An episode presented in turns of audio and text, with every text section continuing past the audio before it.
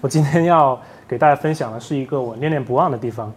二零一四年五月份，我曾经在那里观看了一场特殊而又诡异的仪式，也是一场成人礼。去观看这样的仪式其实并不简单，它更像一场冒险，又更像一场对人类最原始信仰的探索。它就发生在南太平洋岛国瓦努阿图的 Pentecost 岛上。飞机降落之后，我们走过几百米的山路，就来到了这么一个的。斜坡下面，然后我们可以看到，我们可以看到斜坡的最上面有一个高达二三十米的这么一个造型诡异的木架，好像他们要在进行一场什么诡异的仪式。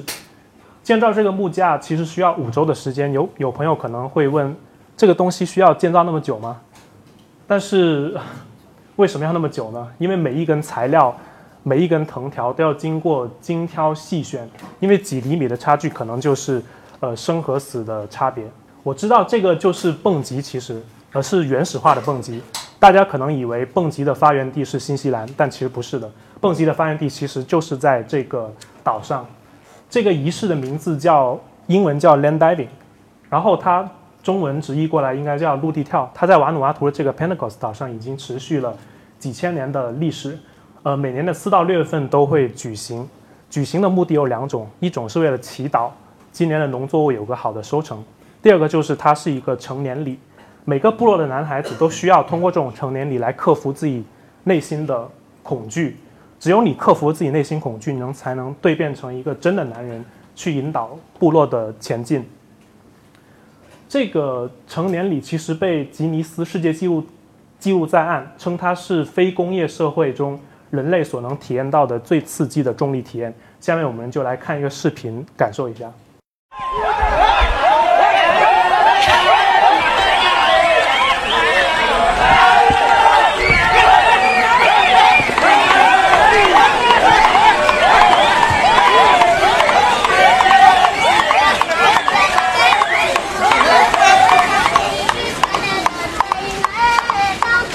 So we're here on Pentecost Island in Vanuatu with Lindblad Expeditions National Geographic, and uh, we're at the Land Divers. Land diving developed in Vanuatu dating back many centuries. While the exact reason for the diving isn't known, the timing of the diving in April and May is tied to the yam harvest. A great dive ensures a bountiful harvest. Diving is thought to help the health and strength of the divers and of course, to show off their masculinity.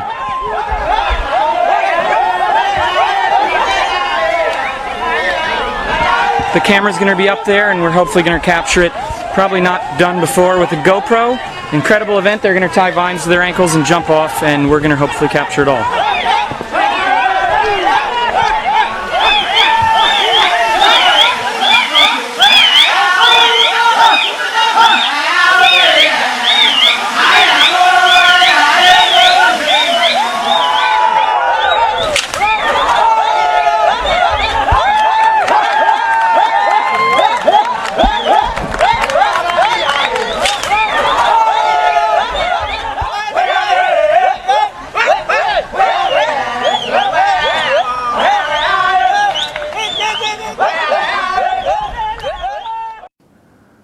其实我当时在现场感受到的这个气氛，比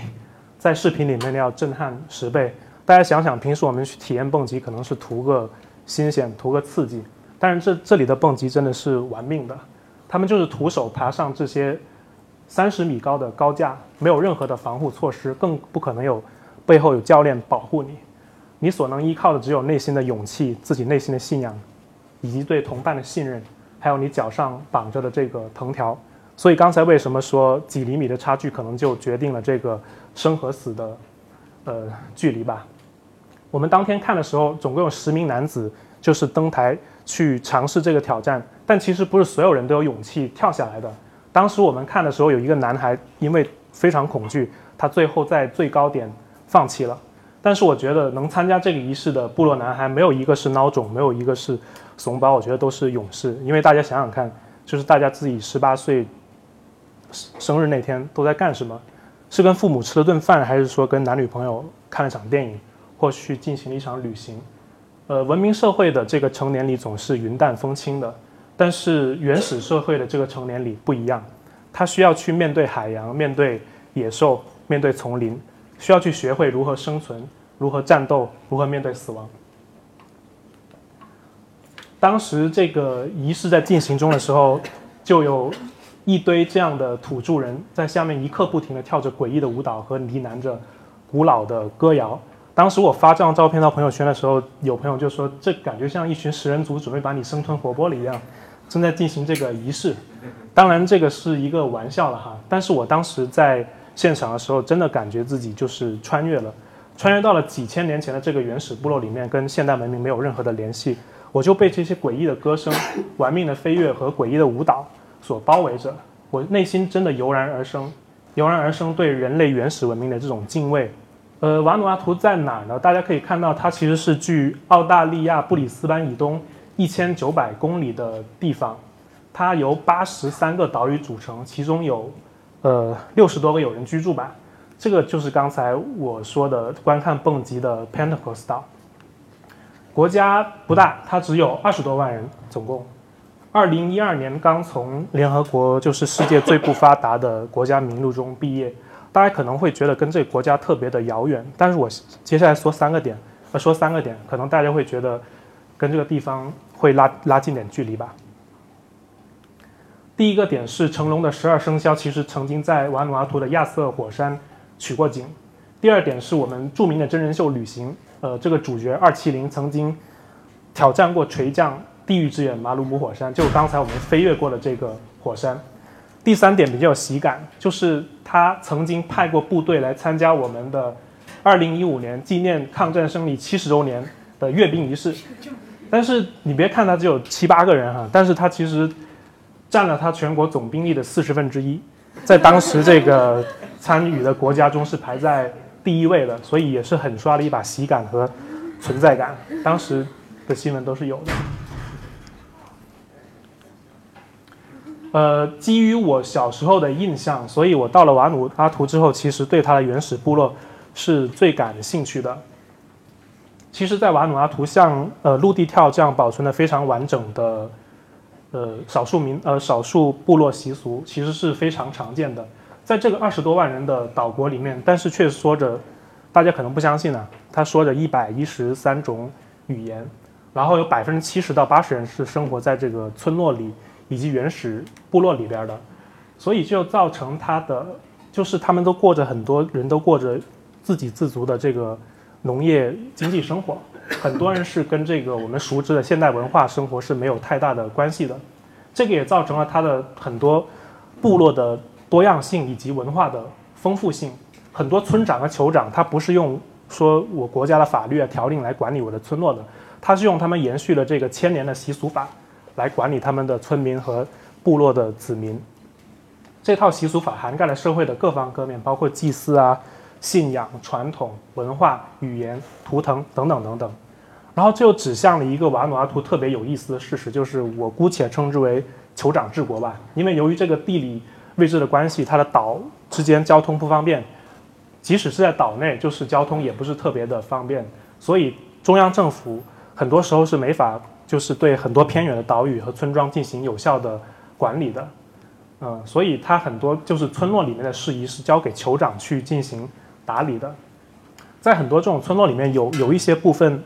有部分村落是对外去开放的，所以我们是可以进到里面去参观的，参观他们如何打猎，如何保存他们食品，如何去编织手工艺品，以及如何去跳他们祭祀的舞蹈。这是我们当时参观的几个呃小村落，我姑且称之为裸族吧，因为他们是连这个人类最基本的这种衣服，他们都拒绝去接受、拒绝去去穿的。嗯，除了一些最重要的部位之外，他们其实与很多人与全裸无异。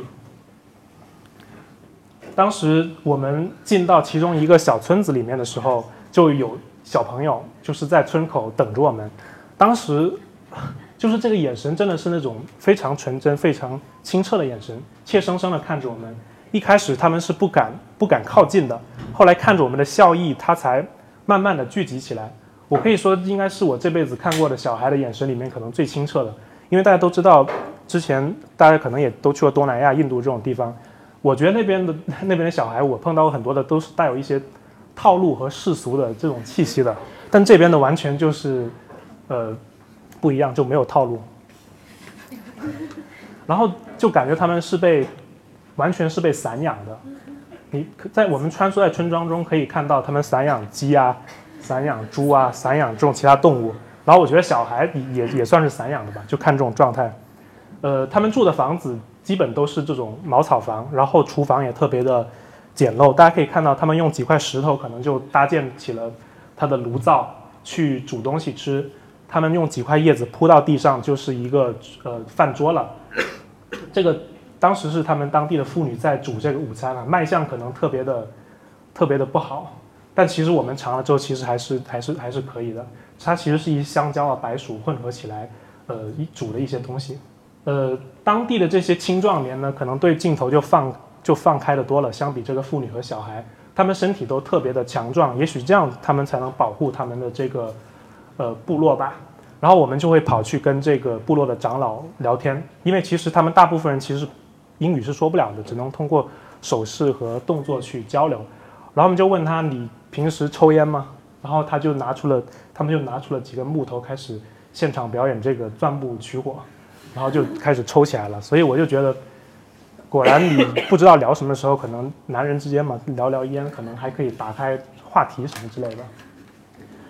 呃，然后我看着他们就是在跳的这种欢迎和欢送我们的原始部落舞蹈，我就还是有点恍惚了，因为我觉得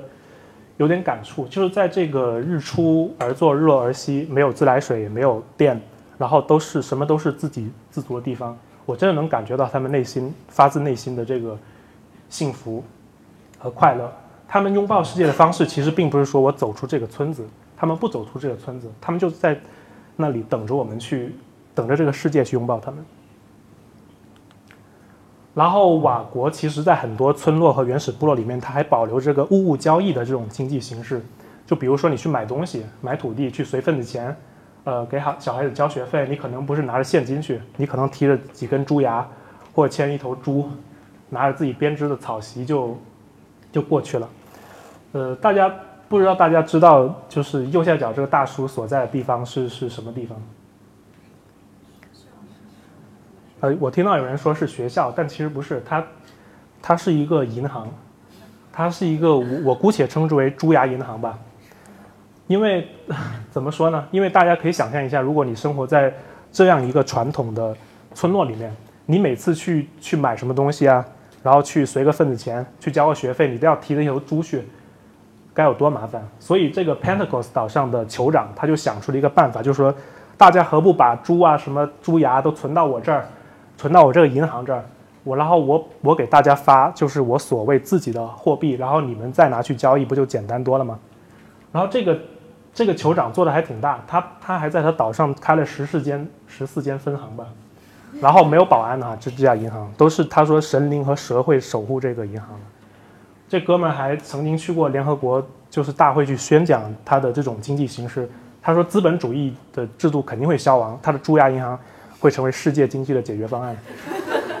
那大家可以想象一下，以后大家不是用微信支付什么，就提着头猪去，就挺挺好玩的。这个蓝图也是画的够可以。然后接下来我要说一下，就是不知道最近有一部电影，就是叫《神奇动物去哪儿二》，大家有没有看过？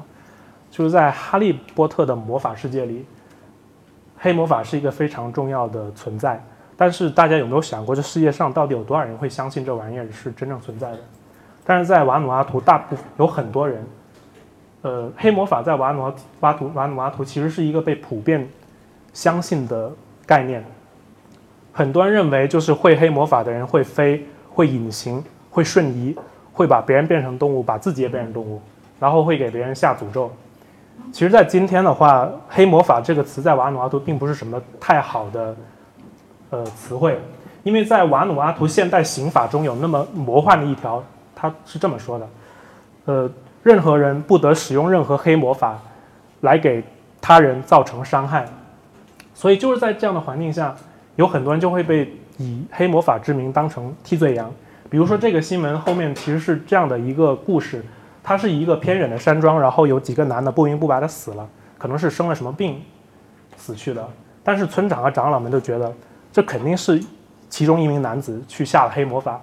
于是他们就关起门来开会，最后把这个男子给给判判刑，就判了公开处刑，是绞刑，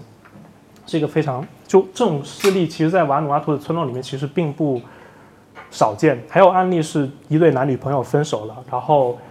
呃女朋友过了过了一段时间后，因为生病去世了，然后大家都说肯定是这个前男友给他下了黑魔法的诅咒，然后结果这个男的全家就被逐出这个村子了。还有更早的时候，有更骇人听闻的事儿，就是有一个女孩在村子里被怀疑，被呃说是魔鬼上身，然后全村人就一致同意，酋长说那就把她杀了吧，然后这女孩就就死了，然后她父母居然还参与了这场这场审判和杀戮。后来我就觉得这个特别魔幻，我就问了一个就是在维拉港的一个瓦努阿图朋友，我说你相信黑魔法的存在吗？他跟我说。我受过现代教育，你觉得我相信吗？后我就看着他不说话。后来他过了十秒钟，他就跟我说他心中真实的想法。他说：“那取决于我，我这个人在哪。如果是去中国，或者我去澳大利亚，或者去西南其他地方，可能我不会相信。但是我当我回到瓦努阿图，我进到村子里面的时候，可能我会相信这个黑魔法的存在。当时我还跟一个在呃。”维拉港开酒店的一个澳洲朋友聊天，他说他还有另外一个澳洲朋友在当地开餐馆的，他经常喜欢请一些西方的魔术魔术师去他店里做表演，结果在一次表演之后，有个服务员就生病了，那个服务员回去生病之后就不肯来上班了，他说肯定是这个魔术师给我下的咒，我绝对不能再回去上班了，然后就很多这种令人就是觉得很魔幻的事例在瓦努阿图在发生，但其实黑魔法。它也并不是在普通游客的层面上，它也并不是一个特别，也不是一个坏的词汇。因为在瓦努阿图有一个特别著名的旅游项目是叫黑魔法之旅。为什么叫黑魔法之旅呢？因为他们当地的土著都相信，人死后精神不会消失，他的灵魂会存在当地的这个大榕树里面。如果谁敢去砍树的话，那你肯定会被黑魔黑魔法下咒的。我们当时参加这个项目的时候，就一群人就是一窝蜂的去穿过这个丛林。以及穿过这个榕树的树心，然后结果这个途中呢，就很多这个装扮的，就是脸上画的奇形怪状的人，就部落战士吧，就从地底下从树丛里面跳出来，然后攻击我们。当然是假的攻击啊，当然他们的演技非常逼真，我觉得可以给一百分，因为当时我们同行人又有两个姑娘被吓哭了，吓哭之后一直不肯不肯再进这个林子里边，然后。呃，这个仪式结束之后呢，他们会邀请你加入他们的这个原始部落的舞蹈。当时我们有很多人害羞嘛，就是说，哎呀，这种不要去跳了，就看看就行了。但是我觉得跟原始部落去交流的话，你一定要交流的方式不是说你给大家带，你给他们带什么金钱，带什么物资过去，这个没用。你必须要真正去尊重他们的文化，去体验他们的文化，这样他们才能给你回报以尊重及信任。当时我就是他们一开始的时候，眼神里面都还是有疑虑的。就看着我，就是觉得你这个外来人，你不可能跟我们一起跳的嘛。后来我就放飞自我了，他们也非常的兴奋，然后最后还把我扒光了，变成了他们的酋酋长的样子。然后他他们还把我就是紧紧的抱住，不肯松手。呃，说了那么多，但是我觉得来到瓦努阿图一定不能错过的就是一次活火山探险之旅。刚才提到瓦努阿图其实是有好几座活火山，但是。呃，包括刚才的地狱之眼马鲁姆火山，但是那座火山我觉得对普通旅游者来说有点有点专业了，就是它要求你的体力很高，比如说它可能要需要你徒步四到十个小时左右，还要露营。那么这个情况下，我觉得坦纳岛的这个亚瑟火山就是一个很好的选择。当时成龙也是在这里进行电影的取景的。这个火山海拔只有三百多米，其实被人称为是世界上人类。就是普通游客最容易接近的活火山，为什么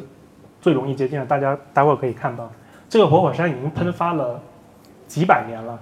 去火山的途中，经过了一个当地的小村庄，然后我们拐了进去。村庄里面的男女老少听到我们要去火山的时候，他们就跑了出来，说是要给我们送上一些祝福。然后我当时这个场景就特别让我感动，因为他们每个人都捧着一束花跑了出来，然后说。呃，就唱着他们原始部落的歌谣。当时看到这个场景，其实我心有点融化了。当时我们同行人都特别的感动。然后去火山路上，其实我们还经过很多村庄和一些就是野球场。就是这些孩子和当地人看到我们都会跑出来跟我们打招呼，然后祝愿我们的旅途顺利，还是挺感动的。呃，这个皮卡越野车它会停到这个火山的半山腰，然后我们就沿着这个火山栈道往上走。其实二十多分钟就能走到活火山的山口了。大家可能会疑惑，就我去看这个火山喷发安全吗？但其实瓦国政府每天都会发布关于火山活动强度的这个预告。如果当天风太大，或者下雨，或者火山这个强度过高的话，他们会封闭这个景点的。这就是直接到了火山的山口。刚才为什么说很容易到达呢？就是那么容易到达。然后它上面是没有任何的安全防护措施的，所以安全只能靠自觉。比如说我在后面推你推你一手，或者踹你一脚，你直接就滚到这个火山口里面去了。所以大家如果到这里玩的话，一定不要在上面进行追逐打闹。但是在那里看到的景色还是非常的震撼的。但是这只是呃，我们两次到达的时候其实都是下午傍晚的五点钟，这也是一个非常合适的时间。为什么呢？因为随着夜幕的降临，你能看到火山熔岩的喷发的强度啊，不是强度，就是它鲜艳程度就越来越大。然后你就看到这个火焰越来的越来的越鲜艳，你就会感到震撼到失语吧，可以这么说。这就像上帝燃放的礼花一样，我可以这么的形容。当夜幕完全降临的时候，你就会感觉自己就是所有的世俗都不重要了。这个世界上只剩下你和这座火山，你能听到的只有你自己的心跳和这个火山喷发的隆隆响声，以及你眼前看到这个上帝燃放的礼花，非常非常的震撼。我这还是都是用手机拍的，所以呃不能完全反映我当时的震感受到的震撼的场景。这个是。真正的夜幕降临时候拍的场景啊，当时我第二次去的时候呢，呃，当时山上风比较大，硫磺味比较重，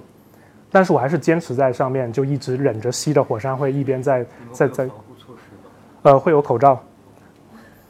就一般的强度戴着口罩就可以就可以可以就可以撑住了，然后就在上面看，我就一个人蹲在呃坐在地上看，然后就感觉。只有自己和这个火山的对话，自己和这个世界的对话，以及自己和，呃，自己本我的对话，真的是那么的奇妙。但是这个时候，我注意到我身边的另外一个人，就是大家可以看到左边这个穿迷彩服的小哥，他其实是我们当时的火山导游，他的英文说的很好，但我怀疑他可能一辈子也没有走出过，走出过这个岛屿。他的工作任务就是每天陪游客走上山，然后再走下山，因为他需要保证游客的安全。他要拿些手电筒，呃，因为大家不能摸摸着这个夜路走下去嘛，很危险。然后当天风特别大嘛，然后他就说，